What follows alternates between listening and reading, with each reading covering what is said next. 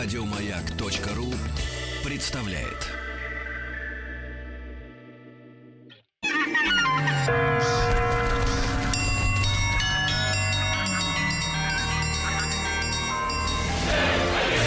Русский мир. Истоки. Друзья мои, э, рад приветствовать в нашей студии Галину Владимировну Аксенову. Галина Владимировна, доброе утро. Доброе. Доброе утро. Доктор исторических наук, профессор кафедры истории России Московского педагогического государственного университета. И напомню вам, что мы э, в нашей рубрике «Русский мир истоки» добрались до смутного времени. В принципе, из нашей дореволюционной истории, наверное, о смутном времени, ну, кто-то что-то когда-то слышал, более-менее, да. Но мы сейчас упорядочиваем с вами эти знания. И, конечно же, всем вам знакома, э, ну, не личность, а, по крайней мере, э, кличка Лжедмитрий Первый, да, который, который он сам Прозвище. себе не хотел, э, да, потому что Как он был говорят просто... в армии погремуха. пр- Просто был Дмитрием, правильно, Он был царевичем. просто истинным царем. Истинным царем, да. Э, Галина Владимировна, мы вкратце, если вот в прошлый раз э, э, на чем остановились? Ну, мы с вами действительно успели такое пробежаться по эпохе, и не просто пробежаться по эпохе, а вспомнили и Бориса Годунова, и историю появления э, Лжедмитрия на русской сцене, и не просто на русской сцене, а на международной арене. Э, Вот, его присутствие, его происхождение, историю вообще его происхождения, его рода, откуда он, что он, зачем он. Э, Вот, и понятно, что даже поговорили с вами о тайнах следствия, который вел Борис Готунов, чтобы разведать и понять вообще, что это за персонаж, истинный царь, который появился в Речи Посполитой, который себя выдавал за спасшегося чудом царевича Дмитрия. Э, Вот, и к чему это следствие, собственно говоря, привело? К тому, что начались следственные дела по поводу бояр Романовых, тех же самых, Бельского, и сослали их, потому что, в общем-то, поняли их причастность к появлению э, самозванца на международной, то есть в, в Речи Посполитой, и, естественно, слухов о нем в русском государстве. Вот, э, мы с вами поговорили о том, что, собственно говоря, происходило в, России, на Руси, когда Лжедмитрий вторгся в пределы российские, как э, шла борьба с ним, почему его, собственно, поддержали казаки, почему он вторгался таким интересным путем на Русь, э, прошел не по прямой дороге Торной на Москву, а через южнорусские земли, через казачьи регионы, через поле, так называемое. Вот. И, собственно говоря, о той трагедии, которая случилась э, на Руси, о неожиданной смерти Бориса Годунова, э, которая ну, произошла в апреле месяце 1605 года, и, собственно говоря, уже о свержении э, династии Годуновых, новой династии Годуновых, и подходе Дмитрия Лжедмитрия к Москве. То есть вот мы с вами... Перебили ж там людей. А, Вот, не- да, не просто перебили. Я, в общем-то, сегодня и хотела вспомнить вот эту историю э, с убийством э, семьи Годуновых, потому что здесь, в общем-то, начинается история э, близкого круга э, Гришки Отрепьева. Потому что, э, опять-таки, вот э, у Платонова, у русского историка, у Костомарова, э, у того же Карамзина идет рассказ о том, что, собственно говоря, когда Лжедмитрий приходит в Москву и начинается период его короткого царствования, продлившегося, ну, чуть меньше года, то создается такое, знаете, подобие опричнины Ивана Грозного.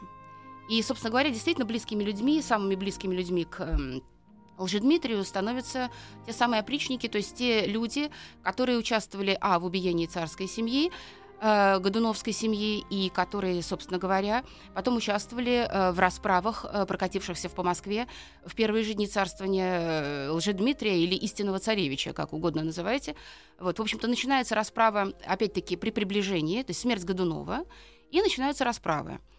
А, То, о чем мы уже с вами не говорили, и, к- собственно говоря, о чем Мгм. сегодня и начинаем свой рассказ, повествование, потому что время было, начало было достаточно страшным, хотя вот современники писали, э, то есть это гости Москвы, что называется, путешественники, послы и просто современники и участники событий, о том, что вот после первых дней воцарения, после первого месяца и после венчания э, Дмитрия, как-то обстановка в стране немножко успокоилась, и э, людям стало жить немного получше. Потому что некое упорядочение и попытка упорядочить жизнь, и потом еще и затишье было просто посмотреть, что за новый царь, к чему, в общем-то, поведут э, его э, реформы, его мероприятия, что он будет делать. Поэтому, конечно же, вот такая некая тихая ситуация, тихая, она в стране наступила. Но вот при всем при том, что у нас с вами происходит, и убийств, кто становится ближайшими друзьями, соратниками э, Лжедмитрия и о чем пишет новый русский летописец. Мы говорили, что после смутного времени э, в Москве попытались э,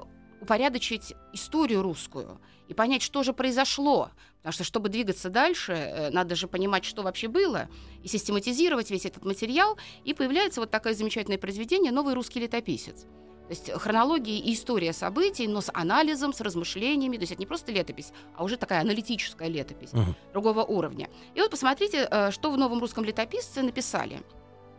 Князь Василий Васильевич Голицын, да князь Василий Масальский, взяв с собой Михалко Молчанова и Андрея Шерефеддинова, до трех человек-стрельцов пошли на старый Борисов двор, где сидели под стражей царица и царевич, и вошли в дом.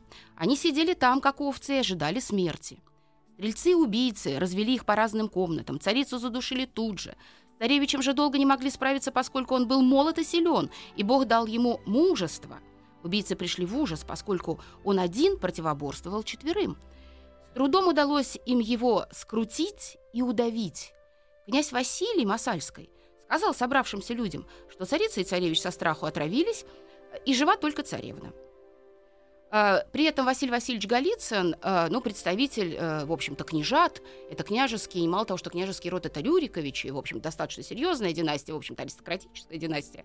их так и квалифицировали впоследствии как аристократы, двор, двор, э, княжаты или аристократы, аристократия московская.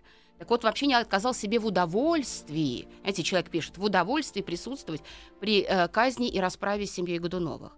То есть, и вот этот круг, который я назвала, это Масальской, Михалка Молчанов, собственно, Петр Басманов, который предал э, э, Федора э, Годунова и перешел на сторону самозванца. Вот это тот самый круг людей, ближайшее окружение Гришки Отрепьева или нашего истинного царевича, который, э, на который он опирался и которому полностью доверял. То есть люди, готовые на все. То есть почему, и, собственно, за вот эти расправы, за участие в расправах, их и назвали, собственно, вот э, опричным кругом и как бы возвращение к той самой ситуации опричнины, которая была при Иване Грозном. А как они угрожали, вот эта жена, вдова и ребенок, сын? Годунова. Ну, понимаете, Новой власти. Нет, но дело-то в том, что это законно избранная династия, и избирал-то народ эту династию избирал бы на царство Бориса Годунова Земский собор. Причем э, многие ученые и последователи даже в, эпоху 17 века пытались понять, насколько законным э, было действие Земского собора, насколько справедливым он был, насколько правильно он был собран. И Костомаров, о котором мы с вами вспоминали, человек, э, великолепный историк, но человек, который, в общем-то, в силу своих националистических воззрений не совсем по-доброму относился к, России, к Российской империи, он э, первым признал то, что Земский собор был абсолютно э, правовым собором. То есть не было не, нарушено, и Ключевский это подтвердил, не нарушено ни одно правило, ни один закон, по которому собиралось, то есть это представительное учреждение, и выборы Бориса прошли абсолютно с точки зрения закона правильно. То есть династия была законно избрана правильно. После, естественно, этого избирается новая династия, и понятно, что царь Федор Иоаннович – то есть Борис, простите, Федорович, он э, законный наследник, избранная династия, и ясно, что он угрожает. Поэтому и расправа идет, да еще тем более, в общем-то, времена-то шаткие. И опять-таки мы смотрим, э, идет войско наемников, идет, э, идут представители Речи Посполитой, католики, идут, э, католики э, идут и иезуиты, потому что мало того, что э, Гришка Отрепьев или истинный царевич принял католицизм, он, э, в общем-то, стал ставленником иезуитов, и они главную ставку на него делали. И когда э, в Речи Посполитой стали поддерживать Лжедмитрия, то, естественно, надежда была какая? Чтобы воцарится Лжедмитрий на российском престоле, воцарится католик, а значит, произойдет, пройдет процесс окатоличивания России. Понятно, что идеализировать можно что угодно, это называется бредить во сне можно, пожалуйста, но окатоличить Россию, знаете, пытались уже сколько, и не, это просто-напросто не происходило. Галина Владимировна Аксенова, доктор исторических наук, сегодня у нашей студии. «Русский мир». Мы говорим о лже-Дмитрии Первом. После новостей продолжим.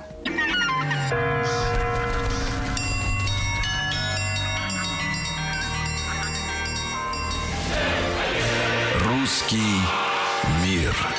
Истоки. Итак, мы продолжаем с Галиной Владимировной Аксеновой, доктором исторических наук, профессором кафедры истории России Московского педагогического государственного университета. Разговор в рамках э, наших исторических бесед о лже Дмитрии Первом, о том коротком, да, меньше года времени правления. Но это что-то ведь гад успел сделать. Да, э, успел. Значит, во-первых, у него были ухари-убийцы. Да, да. И сам-то, в общем-то, он не отличался А добротой есть, и нравом. есть э, документальное свидетельство, что он сам кого-то замочил?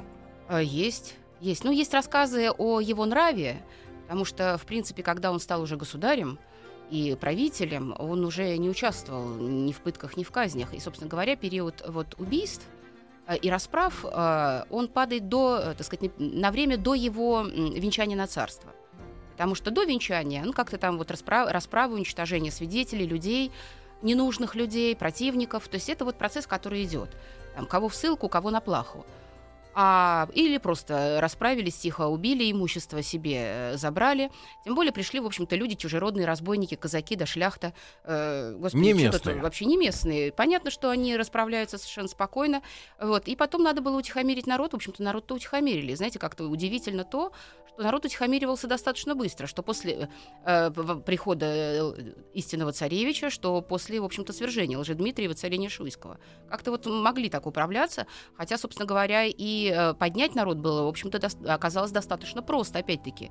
Потому что вот эта информационная Нестабильная война... психика. Ну, понимаете, знали просто к кому обращаться. Знаете, кого поднимать и кого ликвидировать потом.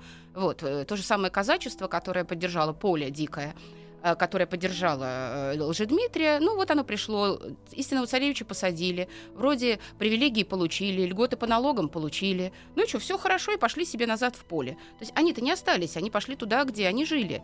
Что оставаться э, на чужбине-то, когда есть родные дома, родные хаты, родные земли, которые надо и охранять, и защищать, и пахать. В общем-то, поэтому как-то все это Гастролёры. было управлено. Да, да. Ну, А есть они- поляки?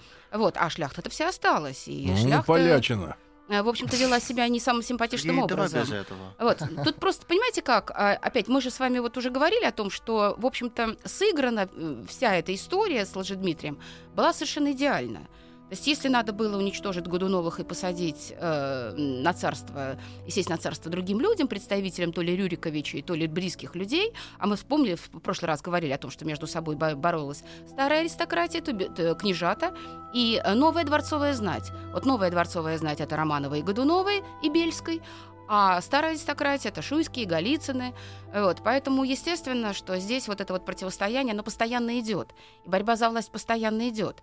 И, естественно, даже вот смотрите, э, Гришка, ну, истинный царевич, да, пока идет в Москву, а его обличает постоянно, то есть вот уже э, Борис Годунов скончался, его обличает постоянно патриарх Иов, Иов который, собственно, участвовал и в расследовании, и который знает, э, кто, собственно говоря, истинный э, царь.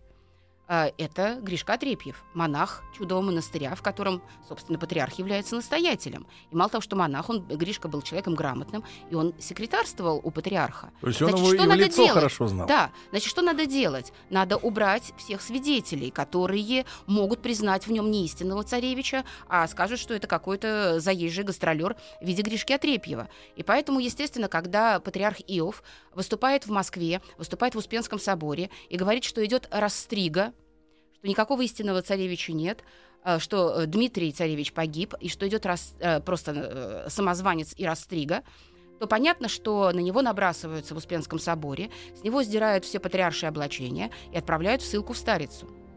И поэтому, собственно, патриарх Иов у нас с вами уезжает в ссылку, но его не лишают сана патриаршего. У нас вообще начинаются истории веселые э, дальше. А Вот, та же самая история будет с Гермогеном.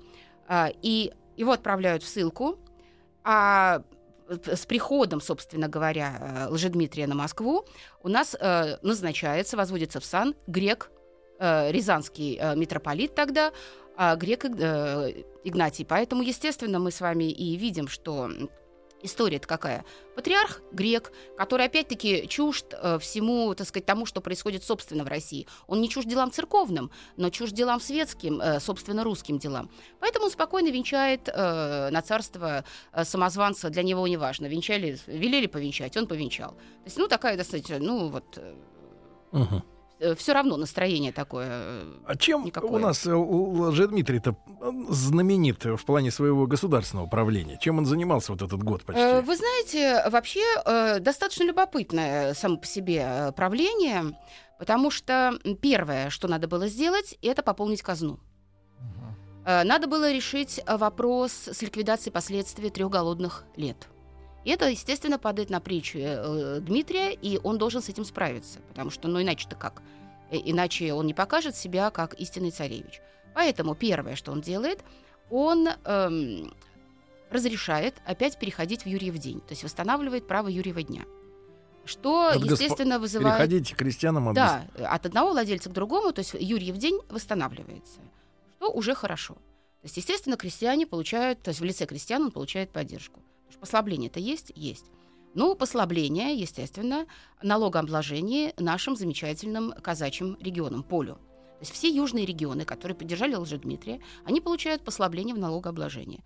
Э, Это хорошо? Хорошо. Но дело в том, что при этом те налоги, которые э, лишились, то те, те средства, которые были лишены государства, лишено государства при налогообложении, при сборе денег с южных регионов, все это падает, естественно, центральные и северные регионы.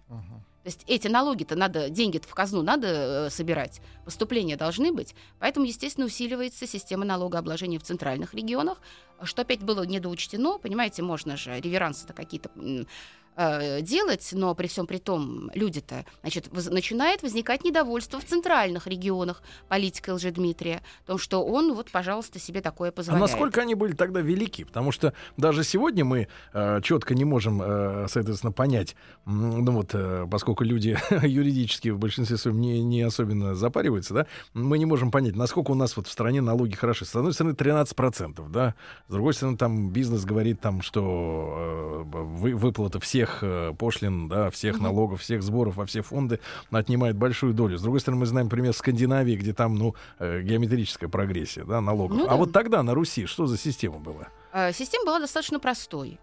Э, То есть были э, ставки налоговые на крестьян помещичьих, э, феодальных крестьян, то есть зависимых, на черные.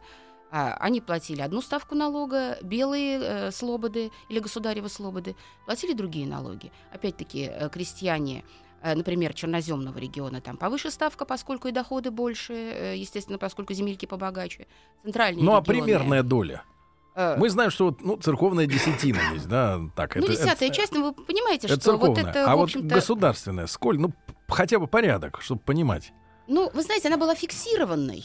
Вот она была просто фиксированной. Вменённый она, налог? Да, вменен, она не, э, была, не зависела от там, количества сбора, не сбора. Ну вот к петровским временам она у нас подойдет к 80 копейкам.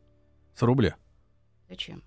Вообще, Да, за 80 год, копеек, да. в год. Или Ну, и рубль сколько 20. зарабатывали в год? А Вот. То есть, ну, вы поймите одно, что ну, хорошая корова, хорошая Ага. корова, она стоила от рубля до пяти. То есть Ага. вот цена, да, примерная. Поэтому, ну, собственно говоря, в пределах одной коровы у нас и с вами существовал налог. В пределах. Ну, подешевле, чем корова. Ну, Годовой. Какая-нибудь овца, да, годовая. тогда свинья. А Вот. Ну, овца лучше уж так-то. Овечку мы давайте пример возьмем. Вот, потому что, ну, как-то свинка была подешевле, да? ове- с овечки А, больше и толка, там и шерсть, и мясо. А Вот. А со А. свинки, правда, ну, кожу-то Мгм. использовать тоже можно, да, и, естественно, Мгм. какие-то изделия Пропитку кожаные. сделать на зиму. А Вот, Мгм. да, но, ну, да, так сказать, здесь вот... Хорошо, 80 копеек. Но это к Петру ближе уже, Ну да, да? ближе. Ну, где-то примерно вот около рубля э, вот налог э, всегда существовал. Вот от рубля до А пяти. для них это была брутальная сумма или это Серьезная было... сумма.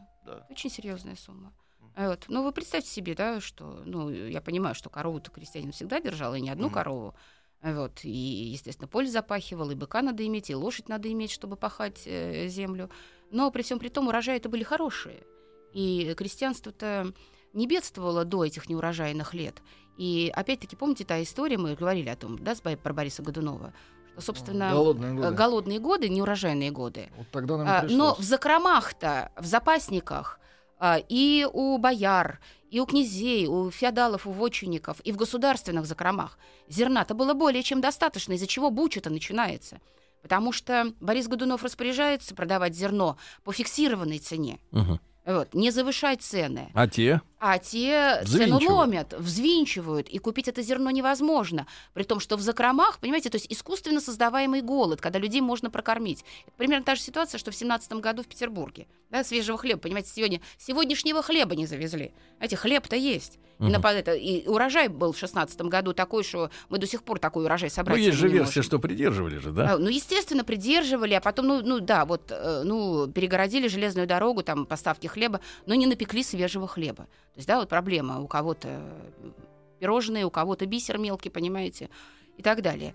И здесь даже примерно сто- история-то была. Э, Урожайность-то, хлебная урожайность э, в предыдущие годы до голодных лет, и потом э, она была достаточной. Потому что землепользование, система землепользования, система сельского хозяйства на Руси была очень-очень и- интересной и очень такой добротной. То есть это было не триполье обычное, это было пятиполье. То есть, представляете, запахивается. Перел- э, не переложная система земледелия, а сменная система, когда одно поле отдыхает, другое обогащается там, азотными удобрениями, там еще что-то.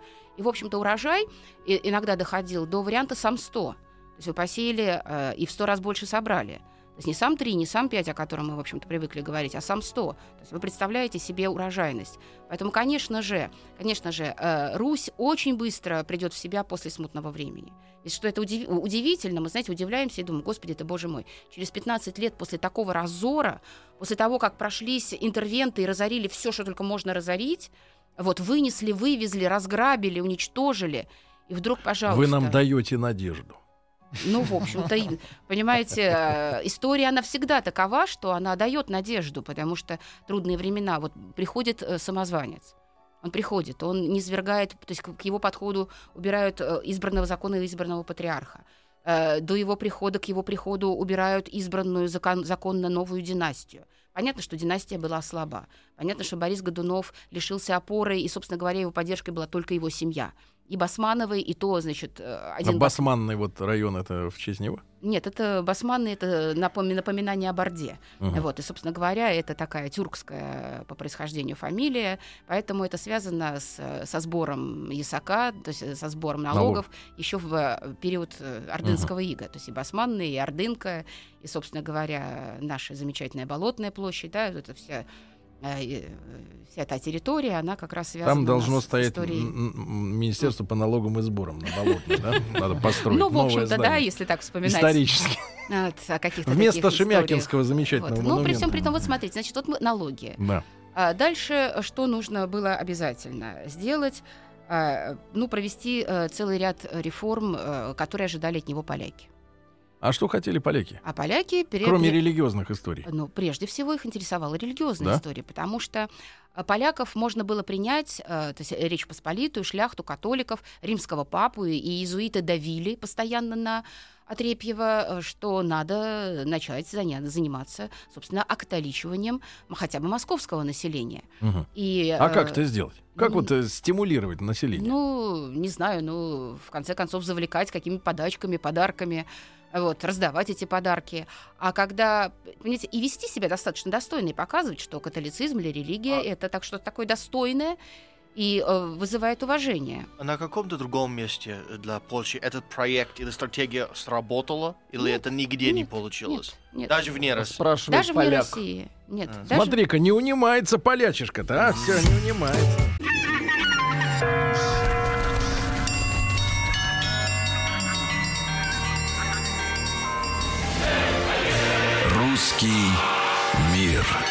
Истоки. А, Послушал ролик. Не, давно ли вы, Рустам Иванович, ночью в юности не спали? Могли после этого прийти на работу и работать еще целый день, да? Давно такого не Давно было. такого не. Вот и Лжедмитрий не спал, не ел. Уже и не Все будет. правил, да. А, Галина Владимировна Аксенова, доктор исторических наук, профессор кафедры истории России Московского педагогического государственного университета. У нас сегодня в гостях. Галина Владимировна, рады всегда вас видеть. Хорошо, Спасибо что нами взаимно. руководит не лже Сергей Курлянский. А настоящий И, самый. лже Владимир. Так вот, а, Галина Владимировна, а, м, а, значит, поляки, да, подвигали Лжедмитрия к, к, к- к окатоличиванию. Окатоличиванию, да. То есть для того, чтобы, ну, русский А он что, сопротивлялся или просто не знал как? Ну, во-первых, он не знал как. э, Во-вторых, он просто как-то надавал обещаний горы, но не собирался их выполнять. Вы Знаете, такое было ощущение, что вот временщик, он пришел, временщик, и... Он э, планировал сбежать-то в итоге? э, нет, понимаете, он настолько был уверен в себе, э, что вот Авраамий Палицын, это келлер Троицы Сергиева монастыря, потом оставивший совершенно замечательные записки о смутном времени, и который, собственно говоря, и назвал смутное время смутным временем, вот, он писал, что Лжедмитрий, придя на Москву, истинный царевич, да, мыслящий себя истинным царевич, э, считал, что он держит Россию как яйцо в руке. Хороший образ. То есть, что в любой момент он может ее, знаете, сжать, раздавить, что это вся Россия ему э, подвластна. А на самом деле такого-то не было. То есть ошибка за ошибкой э, шли, э, пос- то есть он совершал постоянно эти Какие? ошибки. Вот. Ну, смотрите, первое. Он, придя на Москву, поняв, что, естественно, э, католики, и зная, что католики всегда вызывают ну, отторжение, то есть если просто ты приходишь с уважением, как католик, относишься к русской традиции, к православию, то, пожалуйста, ради бога, живи и, не мешай. А когда ты приходишь и начинаешь э, Учить. надругательство над... Даже не поучать. Поучать это малое из зол. А э, начинаешь надругательство над русскими святынями. Ну, представьте себе. Поляки, шляхта, э, которые в в день коронации Лжедмитрия э, присутствуют в Успенском соборе. Во-первых, не допущен ни один русский православный человек, только католики в соборе. Что дальше пишется? Возмущение русских, э, которые знали. Пришли э, по- поляки и облокотились на раки, знаете, руки расположили, как принято в католическом храме, и, э, облокотились э, на раки похороненных там э, Петра, митрополита Петра и митрополита Ионы, которых почитали на Руси, которых боготворили на Руси. Это удивительные подвижники были церковные, которые создали русское государство. Понимаете? Мало того, они вели себя там по-хамски в соборе, они, они разграбили царские э, ризни, э, церковные ризницы, э, царские кладовые. Они использовали золотые и серебряные сосуды, которые стояли украшением. И, э, это были дары русским государям, русским правителям. э, использовали для того, чтобы носить в них воду. Ну, э, так сказать, для умывания. То есть они, Мгм. они кощунствовали надо всем, что, чем только можно было кощунствовать. Они не уважали русские обряды и русские традиции. Но ведь главное, что, понимаете, что возмутило русского человека в первую очередь? Казалось бы, смешно. Дмитрий, да, истинный царевич, вот он истинный царевич. Мало того, что не умеет перед иконами молиться как надо, и прикладываться к иконам-то не умеет как надо. Ну, позабыл, хотя, в общем, это очень странно. Хотя был в чудовом монастыре. Да, хотя был в чудовом монастыре, там, я не знаю, Может, что его с ним подменили? произошло. Да бог его знает. Вот. а, ну, конечно же, нет, но это уж так. Лже-Дмитрия пере- подменили Кстати, лже-лже-Дмитрия. В Варшаве подменили. И помимо всего прочего, он после обеда не спит. После обеда не спит. Мгм. А, в То есть парадных... мало ест. Нет, он не спит. Положено после обеда спать. После Да. обеденный сон. Он после обеда не спит. Он лично принимает челобитчиков и всех жалобщиков. Тоже неприлично, понимаете, как-то. Он праздно шатается по городу, без, а в качестве охраны у него только шляхта. В пра- Шляхта это у нас военные. ну, э, да, польские это военные. польские военные, да, э, Речь Посполитой, поскольку государство Речь Посполитая была. Вот, с ним только в качестве охраны шляхта, болтается по Москве, общается э, с конюхами, э, ездит э, без должного облачения, ну, смотри, одежда м, конского, да, э, сбруи э, и э, на лошадях, на конях То есть скачет. в демократию играет. То есть, Да, да, не, как знает С интервентами. и правил. Абсолютно. То есть государь это определенные правила, по которым надо уже себя вести. Если ты, пока ты не государь, ради бога, хоть на ушах стой. Но если ты э, венчан на царство, то есть целый чин, согласно которому ты должен себя вести. Но дальше не соблюдает посты. Мгм. Что для православного человека, то есть пост не соблюдается вообще ни в каком виде. Мгм. Вот, пиры Мгм. закатывает такие, и такие шумные, и такие длительные, которые на Руси никто никогда не видел. Вот. Что тоже неприлично. То есть есть э, свод приличий, свод правил, которые, в общем-то, любой человек должен блюсти. А уж если ты государь, то тем более ты должен блюсти. Кстати говоря, есть очень интересная э, запись Авраамия Палица, того же, о котором я вспомнила, Мгм. в связи с тем, что вообще стал требовать Лжедмитрий от м, э, окружения своего, за Мгм. что и тоже поплатился. Ну-ну. Значит, смотрите, А- Авраамий Палицын пишет. Охрану дворца поручил он немцам и литовцам. Полякам роздал все древние царские сокровища. Еретическое лютеранское племя стало носить воду в золотых и серебряных тазах. Разрешил еретикам заходить в святые Божьи церкви, даже в храм Успения Богородицы, и там класть локти и прислоняться к ракам великих чудотворцев. Гордясь в своем безумии, повелел Растрига писать себя в титулах на яснейшем и непобедимым цесарем, полагая, что царский титул э, для него слишком мал. Понимаете, вот э, это. И мало того, что с поляками он начал ссориться. Он Ну, те- по-нашему офигевший такой. ну да, да, вот так вот. Ну, уже краёв просто, уже перестал То есть видеть. вот он решил, что все, вот понимаете, он уже настолько поверил а, в свое царское происхождение и в свою силу личную, что он уже не видел ничего вокруг. Знаете, поляки ему говорят, собирай войско против турок. Потому что Османская империя — главный враг Речи Посполитой. И договор был, что ты собираешь войско против турок. Собирай войско против турок. Но вроде что-то пытается сделать, но не совсем получается. Вот. Давай-ка начинай заниматься проблемой вероисповедания. Но не получается, потому что для этого надо вести себя, в общем-то, достойно. А на Руси э, с католиками ассоциации, в общем-то, не самые симпатичные. Понимаете, у нас нечистая сила всегда приходит в шапках литовских. Знаете, кат- э, то есть католики — это такой образ лито- э, нечистой силы. Демоны они. Ну, в общем-то, да, потому что, ну что, р- э, огнем и мечом пытаются И справиться вопрос, с это был даже образ хуже, чем другие религии. Э, Или Ну, понимаете, у нас э, столкновений-то не было с мусульманами как таковыми. Ну, э, крымцы ходят и ходят там, так сказать, другое, понятно, это ислам.